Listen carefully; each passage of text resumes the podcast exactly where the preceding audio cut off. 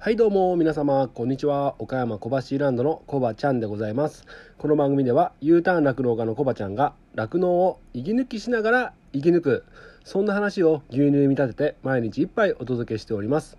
たまに雑談したりゲスト呼んだり毎週月曜日はミュージックトークしたりしております。ミュージックトークの今月のテーマは失恋した時に聴きたい曲失恋した時に聴きたい曲でございます。番組で流してもらいたい曲ご意見ご感想などなど番組概要欄のリットリンクから入っていただきましてお便りを送るから受付しております。あなたからのお便りお待ちしております。はい。ということで始まりました楽して生き抜くラジオ。本日牛乳135杯目でございます。よろしくお願いします。はい。ということで今日はですね、えー、涼しいはずなんですがなんかもわーっとして昨日ちょっと頭が痛い痛いって言ってたんですけども頭はね、だいぶ痛くなくなったんですけどもなんとなくねもやーっとした天気なんで気持ちもねもやーっとなりがちなんですけどもね。まあまあ大丈夫です、え、頑張りましょう。ということで、え、実はですね先日1万回再生どうもありがとうございました、え、おかげさまで1万回再生突破したということで、えー、記念にねあの1週間ぐらいかけてリール動画を作ったんですが、えそのリール動画に対してコメントがついておりましてそれをねちょっと紹介しようしようと思って時間が流れてしまいまして今になっちゃったんですけどもちょっと紹介させてください。えっ、とはいありがとうございます。えーと、2つ、コメント頂いておりまして1つ目が須藤牧場さん。須藤牧場。須藤須藤じゃないんですね。須藤牧場さんですね。から、えー、コメントつきました。ありがとうございます。ちょっと読み上げさせていただきます。コバちゃん累計再生回数1万回達成おめでとうございます。リールもかっこよく仕上がってますね。ありがとうございます。暑くて体の大変な作業の合間にすごいです、えー、苦労をさお察しします。毎日の配信は大変だと思いますがお体に十分留意され牛乳1万杯目指して頑張ってください。毎日聞いて元気をいただいてます。PS カミカミなくならない方が良いです。それがコバちゃんだから。なかったことにするギャグも欲しいです。ということで ストー牧場さんありがとうございます。えー、ね、インスタでフォローし合ってる中なんですけどもたまにね僕もストー牧場さんのインスタの方拝見するんですけども非常にねあのー、牛にとって優しい牧場というか牛牛をおもてなしするっていうね精神を持って、えー、牛飼をやられてる方からこういったメッセージを頂いて、えー、非常に嬉しく思います。ありがとうございます。で牛乳1万入ってね。1万入って。で僕実はねえっと一応なんとなくの目標があってできればね6,000杯まで行きたいなと思ってるんですね。っていうのが僕が収納したての頃ある指導員さんにこう言われたんです。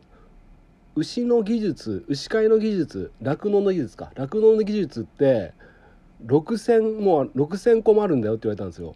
酪農の技術は6,000もあるんだよって言われたんですね。って言われたことがあってああそんなにあるんだと思って、まあ、6,000杯までいければいいなと思って6,000杯って毎日更新して何年かかるんだと思って計算してみたら14年かかるんですよ 14年ですよ それで牛乳1万杯って言ったらもう16年18年かかるんじゃないかな。まあまあね潰れない限りは続けていこうと思うんでもうどこまで続けてるかいけるかはね僕わからないんですけども頑張っていきたいと思います。本当にこういうメッセージ頂いてねあのコメント頂いて励みになりました。本当にありがとうございます。カミカミもなくならない方がいいですって書いてあるんですがカミカミは直そうとしてるんですけど治らないですねなかなかね。本当にお聞き苦しいと思うからなるべく直す方向で頑張ります。なかったことにするギャグも欲しいです。これは意識しちゃうと面白くなくなっちゃうんで出すところで出していきたいと思います。どうもありがとうございます。あともう一方えっ、ー、とベベテラベテラっていうのかな。これ、えー、ベテラさんからいただきました。ありがとうございます。1万回再生おめでとうございます。毎日更新本当に尊敬しております。ということでありがとうございます。でこれ実はねあのこれ聞かれてる方いると思うんですよ。この番組聞いてて。あのラクチックラジオの寺内さん。寺内さんですよね。はい。寺内さんから、えーコメントいただきました。ありがとうございます、えー僕が始める半年前からラクチックラジオって週1回ね毎週月曜日に獣医さん2人でね寺内さんと保坂さんですよね。が、えー牛のねお勉強の内容を発信されておりまして「ラクチックラジオもう」ってやつですね。知ってる人は知ってると思うんだけども栃木県でね牛牛の獣医さんやられててその2人が配信しておるポッドキャスト番組なので毎週月曜日にね配信されておりますのでぜひね、えーそちらの方、えー僕の番組よりかは絶対にね勉強になりますので牛飼いの方はね酪農やられてる方はぜひね聞いてみちゃってください。応援してます。寺内さんよろしくお願いします。でいつかねコラボできればいいですねってことなので本当にね僕すごい絡みづらいですけどいいですか？でもぜひね機会があれば早いうちにねあのラクチックラジオさんも1周年記念でね僕も1万回記念ということなので早いうちにコラボできたら面白いなと思ってますのでよろしくお願いします。ありがとうございました。ということでちょっと待ってくださいね。ハエかハチかなんかいるな。あハチハチハチハチ。アシナガバチ。またいる。あやばいやばい出て出て出て早く早く早くああ危ねえ。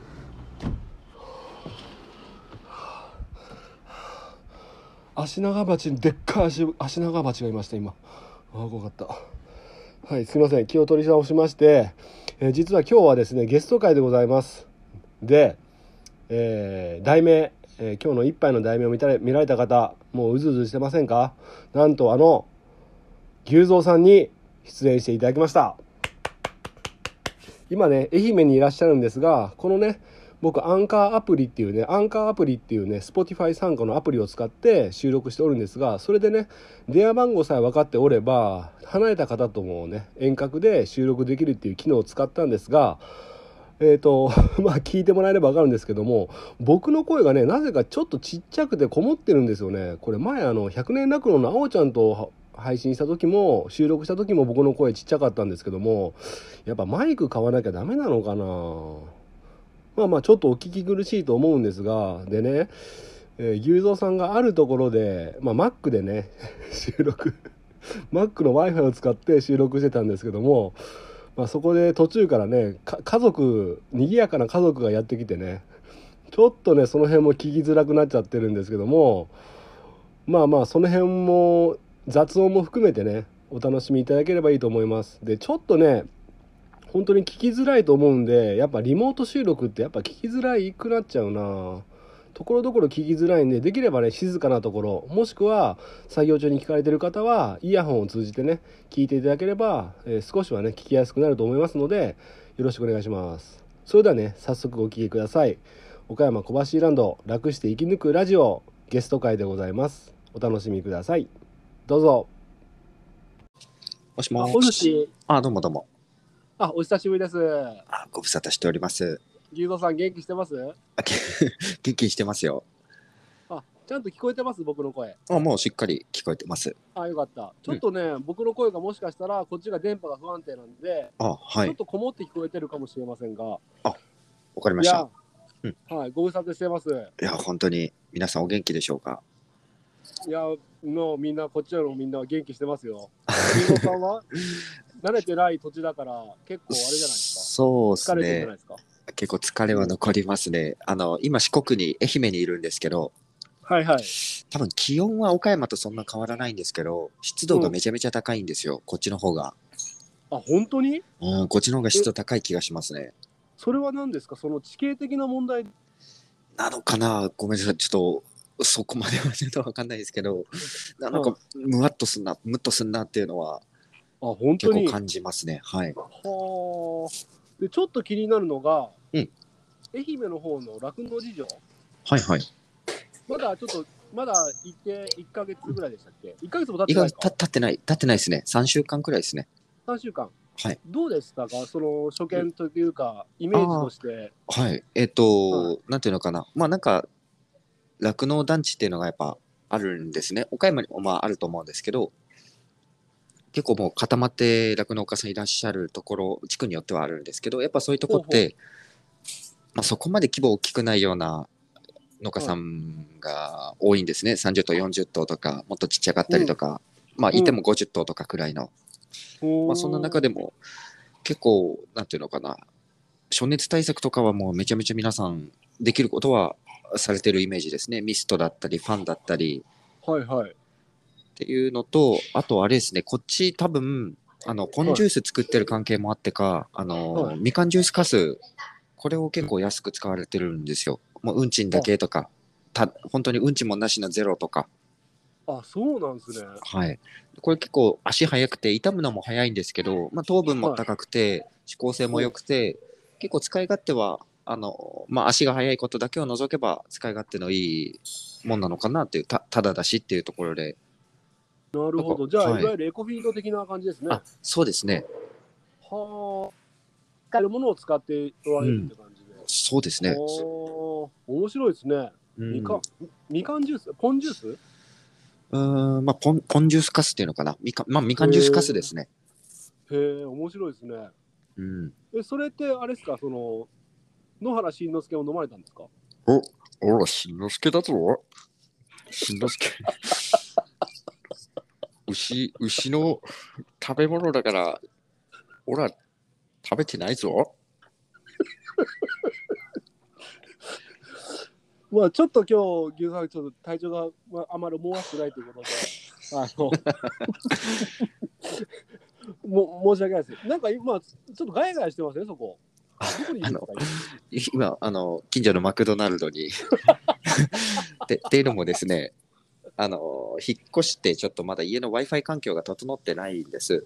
今はいはい、で、私、あの、スマホのキャリアがドコモなんですけど、使った分だけっていうプランにしてて、はい、ここれ7ギガまでだったんですよ。7ギガ超えちゃうと通信制限かかるよみたいなプラン、全然知らなかったんですけど7ギ、ガだと、はい。かかっちゃって、今までずっと Wi-Fi のあるとこで使ってたから、同じ感覚で、ちょっと、ちょっとすっかり忘れていたら、7ギガ数がかかっちゃって、ちょっと近所のなるほどなるほど。Wi-Fi を求めて Mac に来てます。いま、マックもいい迷惑ですね。や、本当ですよね。恥ずかしい。本当に恥ずかしいです。そうか。だ大丈夫ですか？今かなり怪しい感じの人になってます？いや、なってますね。なんかいきなりしんちゃんのモノマネし始めて、めめちゃめちゃ恥ずかしいんで、ちょっと、一旦ね、どっか、あの、来月の1週目以降、ちょっと Wi-Fi が僕の自宅設備が整うので、ちょっと本気のしんちゃんをまた 改めてああやらせてください。そうですね。まあ、はいまあ申し訳ないですね。正直、まあ、あまりクオリティがちょっと、だいぶ遠慮しちゃってる感じだったんで、今。いや、それでちょっとね。クレヨンしんちゃんで今日いい、えー最後まで行こうと思ったんですが、いや、ちちょょっとここからはちょっと独断と偏見でやらさせていただきます、ああ、もう、はい。うんぜひ、それではい。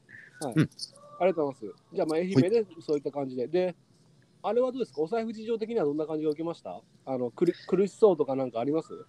いや、そこに関してはもう、めちゃめちゃ苦しいっていうのはもう間違いないですね。もうそれは共通してるんだ、うやっぱり。ーん、そうですね。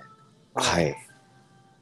なるほど。四国っていうことで、例えば乾燥の値段がこっちより高かったりとか、そういう問題は発生してくるんでしょうか？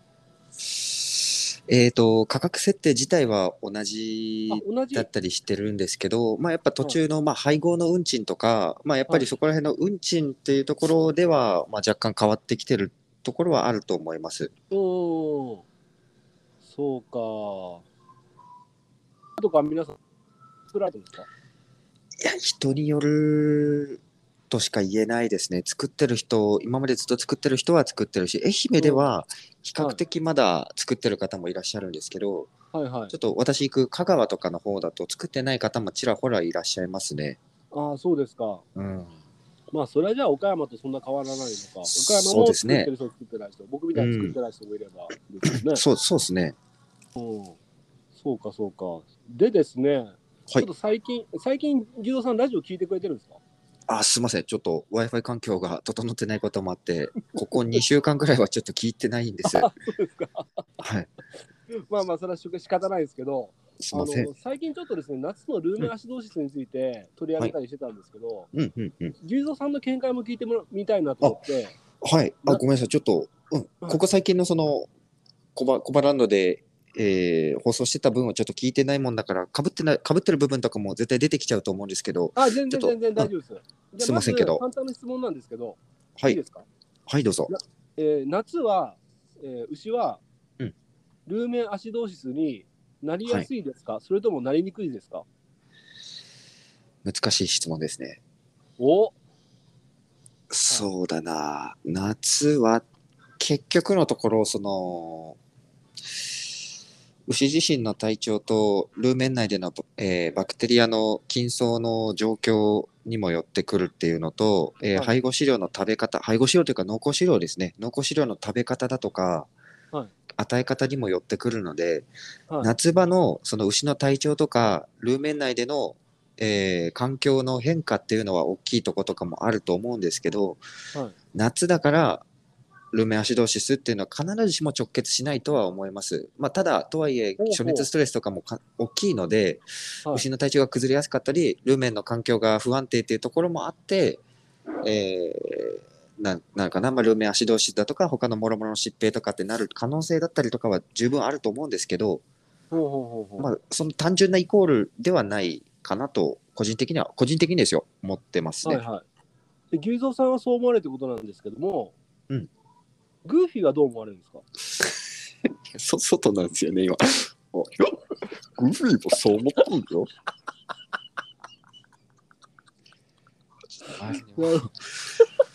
お客さんの目がね気になるんですよ。まあまあまあ、わかりました。それでですね、えっと、実はですね、一般的な認識としては、うんまあ、夏ってルーメンアシドーシスかかりやすいよねっていうのが、割と一般的な常識かなと思うんですけども、そうですね。えっと、この間、検定で、検定の、そのうんうん。あの裏えー表面の裏表紙に、流分検定通信っていうのがあるんですよ。へそれご存え知。ですか？いや、知らなかったです。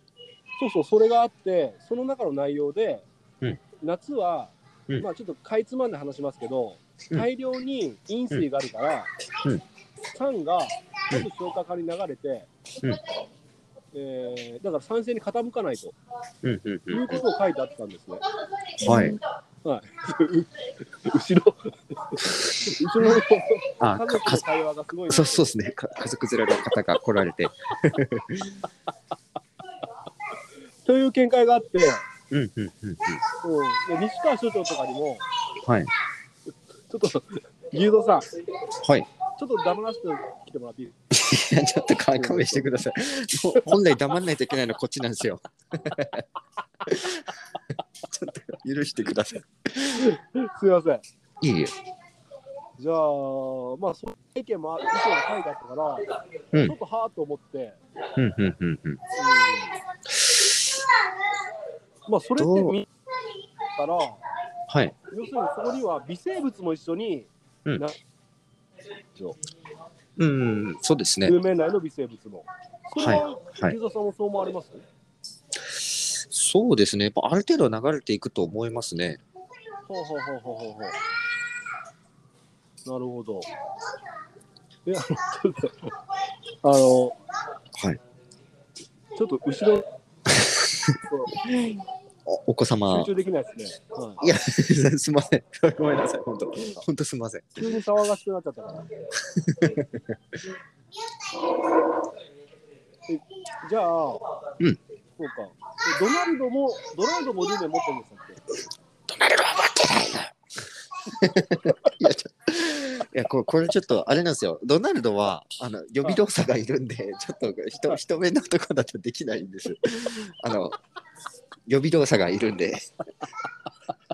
わかりました。非常にやりづらい場所での。そうなんですよ。すみません、もう本当。いいえいえ、もう本当にお恥ずかしいです。すみません。うんいやいや。じゃあまあまあ、ちょっとそれ、僕の一回、ラジオうん放送ちょっと Wi-Fi 来たら、聞いてもらって、そうですね。夏のルーメンアシドシス、ハテナっていうのと、はい。夏のルーメンアシドシス、はい。ハテナパート2っていうのがあるんで、あ、はい。それ聞いてもらって、ちょっとまた改めて伊藤さんの見解聞かせてください。わかりました。まあ、はい。えっ、と、来週、再来週、再来週くらいだったらもう Wi-Fi も通ってるので、再来週以降で、はい、ちょっとまたお話しする機会を持たせてもらえればなと。はい、わかりました。はいそれで、一応ですね、これからまだ、まあ、ちょっと秋の気配もし始めたと思うんですが、うんうんうん。そうですねこういった。時期に割と体調崩しやすいとはい。いうことなんですけども、うんどういったことに注意して僕たち牛飼いは、えー、使用管理すればいいかなと思って。はい。えっとですね、これからの時期、えー分娩とかもやっぱ多くなってくると思うんです。はい。ほんで、えー人間とかもそうなんですけど、牛もその常に、えーなんていうのかな、はい本当リアルタイムで環境温度に適応してるんじゃないんですね。要はあのしばらく前の、えーは気温、安定してた時期の気温を基準として、えー今の気温にこう対応してるというか、まあ、要するに、これからしばらくしてちょっと涼しくなったとしても、牛の体感としては、まだ暑い時代の、えーつもりで、牛の体内ではそういうつもりでおりますので、そこでちょっと、なんていうのかな、このギャップが、牛の中でのギャップが生じたりとか、っていうことがあると思います。おほんで、ちょっとこれ、暑熱ストレスなんですけど、ーはいあのー牛にとって、牛っていうのは、まあ、今更言うまでもなく、すごい暑さに弱い生き物なんですね。元が寒いところの生き物なんで。はい。で、それでわずか1日受けた、えー暑熱ストレス、これでちょっと牛があ暑いな、体調悪いなってななるじゃないですか。ではいその後、翌日くらいに涼しくなったとしても、そのはい暑いなってなった時のダメージっていうのは結構しばらく、まあ、どんくらいっていうのもちょっと言いづらいんですけどう、ん意外とたった1日の暑熱ストレスでも長いこと響くんですよ、後に。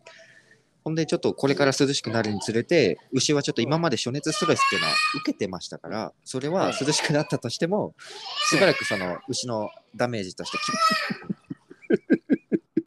応援してもらってますね。だいぶ、まあうん。うん後ろがヒートアップしてるから、ちょっと集中的に言えないんですけど、あすみません。時間差で、はい。はいえーく来るんですよ。結構、うん、意外と涼しくなってても気持ち悪いなっていうのが牛の中ではあるので、なるほど。はい、そういった中でのあちょっと気温のギャップだとか牛を気持ち悪い中での、えーいかに食べさせるかっていうことつまり、はいはい。まあ、乳が出てる子に対しては、えーエネルギーのかけ方を考えないといけないですしはい、食べないなっていう子にはちょっと食べさせるような工夫が必要だったりすると思います。あともう一つはこれから分娩が多くなってくるので、そういったところでの、えーあのーまあ、分娩に対するなんていうのかなこのフォローというかはい栄養管理、ビタミン、えー強肝剤各種栄養等の管理とかに気を使っていく必要があるんじゃないかなというふうに思います。あなるほど。それは、グーフィーも同じ意見ですか？グフもそう思ってるよ。なるほど。それ、で、心配なのが、はい。食えるようになってますか？時間があるあってそうそうですねうん。はい。配合とか特に食えるようになるから、うん大腸性アシードシス？はいはいはい。になりやすいと思うんですね。秋はよく、あの足バレが起きるって言われますよね。だから大腸まで、うんえおー穀類が流れ込んで、そこで異常発酵して、うん。ムチンとかできて、はい。でそこでできた毒素がエンドトキンシンでしたっけ、そうそうですね。それが体内に流れ込んで足が腫れたりとか、乳房になったりとか、はい。こういったのってやっぱり配合食うからって調子に乗ってあげちゃダメなんですか？そうですね。まあ、難難ししいですね。いや、食うからって言ってあげたいとこはあるんですけど、はいやっぱそこはあげ方ですね。なるべくこ量をやるんだったら細かくやる。こととかえー一緒に、はいそうですね。一緒に食わせる繊維とかももちろん重要になってきますし、あとはい常日頃の、えー一番パッと出てくる見やすいのが多分ふ糞からのなんていうかな状態の変化が多分一番見やすいと思うので、はいはい。なんだろう、その牛の活気とか、餌餌食いがいい悪いとかもあると思うんですけど、これは結構日によって、時間によって日々変化していくもんだから、まあ、こっちで分かってくれればそれが一番いいんですけど、はい。まあ、一番パッと分かりやすいのは多分糞だと思うので、はい。足とかっていうのは、はい。あのある程度ちょっと、なんていうかな、この、進行した状態で、えー牛の表表面に出てくる、はい、うんので、多分多分もう糞に注意して緩くなってないか、無知に出てないか、まあ、分かるならば切断長はどうか、匂いはどうか、色はどうかっていうところ、うん。細かい変化を今時期は本当に細かく、えー気配りが必要なのかなと。なるほど。じゃあ、ちょっとふん緩くなっちゃったなと思ったら、ちょっと気持ちを抑えた方がいいですかね。そうですね、まあ、場合によっては抑えたりうんうんまあそれはだから足が腫れる腫れてくる前兆とも言えますよね。とも言えますになってる可能性もあるってことですよね。そうですね。まあ、結局、その、えーはい大腸性アシドーシスになるっていうのは、要はルーメンの中での、えー発酵を十分に、消化を十分に受けずに、下部消化管に流れてしまうっていう状況なので、うん。はい。そこをいかに、えーなんていうのかな、このルーメンの中でしっかり発酵させる、消化させるっていうところが重要だったりもしますね。とはいえ、ちょっとある程度乳量出てる子とかは、もうガンガン食ってガンガン出すんで、はまあまあ、乳量出てる子とかだともう目をつぶらざるを得ないとこもあったりするとは思うんですけあーそこど、はもう半分目つぶんなきゃいけない。まあただちゃんと人間が分かってないといけないですね。はい、そうですねあこの。子は今こういう状態だなって分かった上で買うのと、うん。ああれなんか知らんうちになっちゃったとか、うん、結構そこは大きい違いがあると思うので確、かにそうですよね。うん。そうか。それ野原しんのすけはどう思う？んですかおら、しんのすけだぞ。おら、い一個しかないからわかんないぞ。めちゃくちゃ恥ずかしい、これ。だだいぶあのだいぶ周りに配慮してのえーモノマネになっておりますが、ええすみませんね。本当はちょっとガンガン振ってって、いや、ちょっと、言いたいところなんですが、結構僕もちょっとあの気使っちゃって、使ってるんですか、そう。本当ですか？そうかそうか、まあわかりました。まあ十分気をつけていきます。はい。じゃあそろそろ20分になってくるので、ああ、もそうそうですね。迷惑かけちゃったら申し訳ないあいえいえまたちょっ全然全と家の Wi-Fi つながったら、あ、ぜひおそうですね願いします。。はい。あ、はいちょっとこっちからも、あの、はい碇真司に聞きたいことがあったんですけど、なんか言いたいことというか、ご意見あればぜひ、真司君聞かせてくれますか？笑いはいいと思うよ。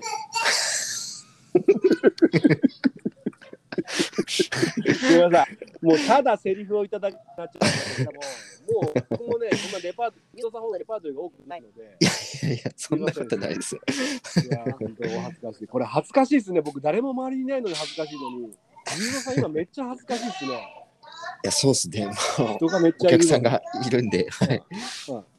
今日、あれですか、何頼まれたんですか、マックで。あ、今日はあの、照り焼きチキンフィレオ。うまいですよね。いや、めちゃめちゃうまいです。これ好きなんですよ。うん。ポテトは？ポテトもありますよ。ポテトの M と、うんうんあとココーラの照り焼きチキンフィレオのセットにしてます。なるほど。そうか、そうか。なんかマックってあれですね、このセットで売らないと儲かんないらしいですね。え、そうなんですか？単品の方が儲かりそうですけど。いや、あのね、うんハンバーガーとかは、今はどうかわからんけど、はい。ほぼほぼ利益がないらしくて、え、そうなんですか？ジュースでめちゃめちゃ売り上げ上げてるらしいですよ。ジュースがほぼ、ほぼ単価、もう原価がないよなってないようなもんで、ほうほうほうほう。あ、そうそう、そうなんですか？ないとあんま儲かんないとかって言ってました。へえあ、うん、そうなんだ。あ、初めて知った。そうそう。まあまあ、全然きゃ関係ないんですけども。まあそうか、じゃあ愛媛でこれからね、どんどんどんどん頑張っていかれるということなんですが、最後にあの、はいあの牛蔵さんのことの、牛蔵さん、牛蔵ファンっていう結構いらっしゃるんですよ。あ、そうそう。ありあお便り。でも、はい。あの牛蔵さんいなくなっちゃって寂しいという意見もありましたので、あ、そう、そうなんですか。うんはいなんか一言メッセージみたいなのあれば、はい、あはい。いできます。はいえっと、まあ皆さんちょっと、なんか、楽しみにしていただいてて、すみません、どうもありがとうございます。ちょっとこれからも、電話で、リモートで、ちょこちょこ出させていただければと思ってますんで、まあ、引き続き、当番組と牛蔵をよろしくお願いします。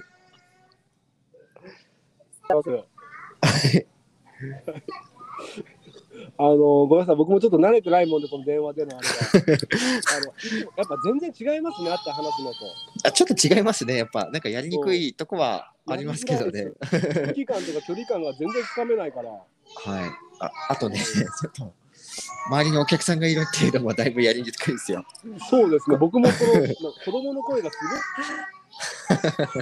大丈夫？ちょっとちゃんと取れてるかなと思うんですけども。今度ちゃんと自宅で、僕の自宅でちゃんと Wi-Fi 整えてからやらせてください。すみません。わかりました。でもためになる話、あれ、あああ、いえいとんでもない。あ、体調崩さずに、あありがとうございますね。うん、そちらも皆さんもどうぞお元気で。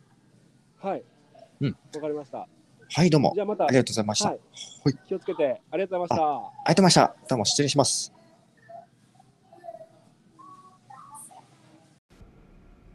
はい、ということでお聞きいただきました。牛蔵さん、ありがとうございました。いやいや、元気そうでしたね。ね。マックを食べながら、食べながらじゃないか。なんかでもね、よく聞いたらね、多分ね、牛蔵さんね、多分ポテト、ポテトちょっと食べてたような気がするな。なんかポテト食べてるような音がしたような気がしません？まあまあ、いいんですけども。ね途中でねその賑やかな家族連れがね 子供お子さんがめっちゃ騒いでてちょっと聞こえづらかったと思うし僕もね僕も牛蔵さんもちょっと集中できなかったと思うんですけどもお聞き苦しかった点があると思いますで僕の声がねちょっとちっちゃかったと思うんですけども聞いていただいてありがとうございましたまあ牛蔵さんもやっぱりお詳しいですね。いろいろ考えを持たれとってまあ聞いた通りの内容なんですけども、まあ、ルーメアシドシスの件とかね。今後の秋秋口のね、えー注意事項とか参考にしていただければいいなって思います。でゆぞさんあの今ドコモのあの制限がかかっちゃってめちゃめちゃスピードが遅くなっちゃってるらしくてなんかね Mac に行って Mac の w i f i 使って Amazon, プライムビデオとかをねダウンロードしまくって家で見てるらしいですよ。言っちゃった。なんか寝転びながらギーゾーさんがあのアマプラのビデオを見てるとかってちょっと面白いんですけども。ね。まあお休みですからねゆっくりしていただければいいなって思います。はい。ということでちょっとね僕やっぱりマイク買おうかなと思ってます。やっぱりあの今もねあの iPhone の素のねえー iPhone 自体についてるマイク機能で収録しているんですがちょっと問題ないかなと思ってやってたんですけどもある方からねミュージックトークの時僕の声が終わって「何々どうぞ」って言ってね曲を紹介して曲が流れ始めると僕の声がちっちゃいから大きい音量にして聞いてたらいきなり音楽が爆音で流れ流れるらしくて、まあ、そういったのもあるからちょっとね聞き聞いてる皆様に聞きづらい点を与えてるかなと思ってるのでなんかいいマイク探してねまあそんな余裕ないんですけどね。余裕ないけれども、まあ、毎日毎日、ね、収録するものですから以前マイク使ってたんですけどもね壊れちゃったんで、まあ、ちょっとマイク探して近々ね、えー新しくやってみようと思ってますのでまだねご意見いただければいいなって思います。ということで牛蔵さん愛媛ね愛媛の酪農家さんはポンジュースが多いってことで。ね、あのみかんの産地ですかねだからみかんの搾りかすを牛に与えてるってことですがすごいですね、まあ、それでもやっぱり皆さん経営が本当に厳しそうということでおっしゃってましたよね。まあ、そういった愛媛とか香川の酪農家さんでしたっけ？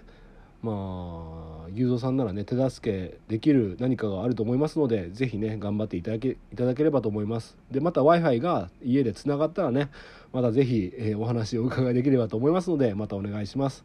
ということで今日はこの辺で終わりたいと思います。今日の一杯お味の方はいかがでしたか？お口に合いましたらまた飲みに来てください。この番組は牛と人との心をつなぐ岡山小橋ランドの提供でお届けしました。それではまた明日。バイバイ。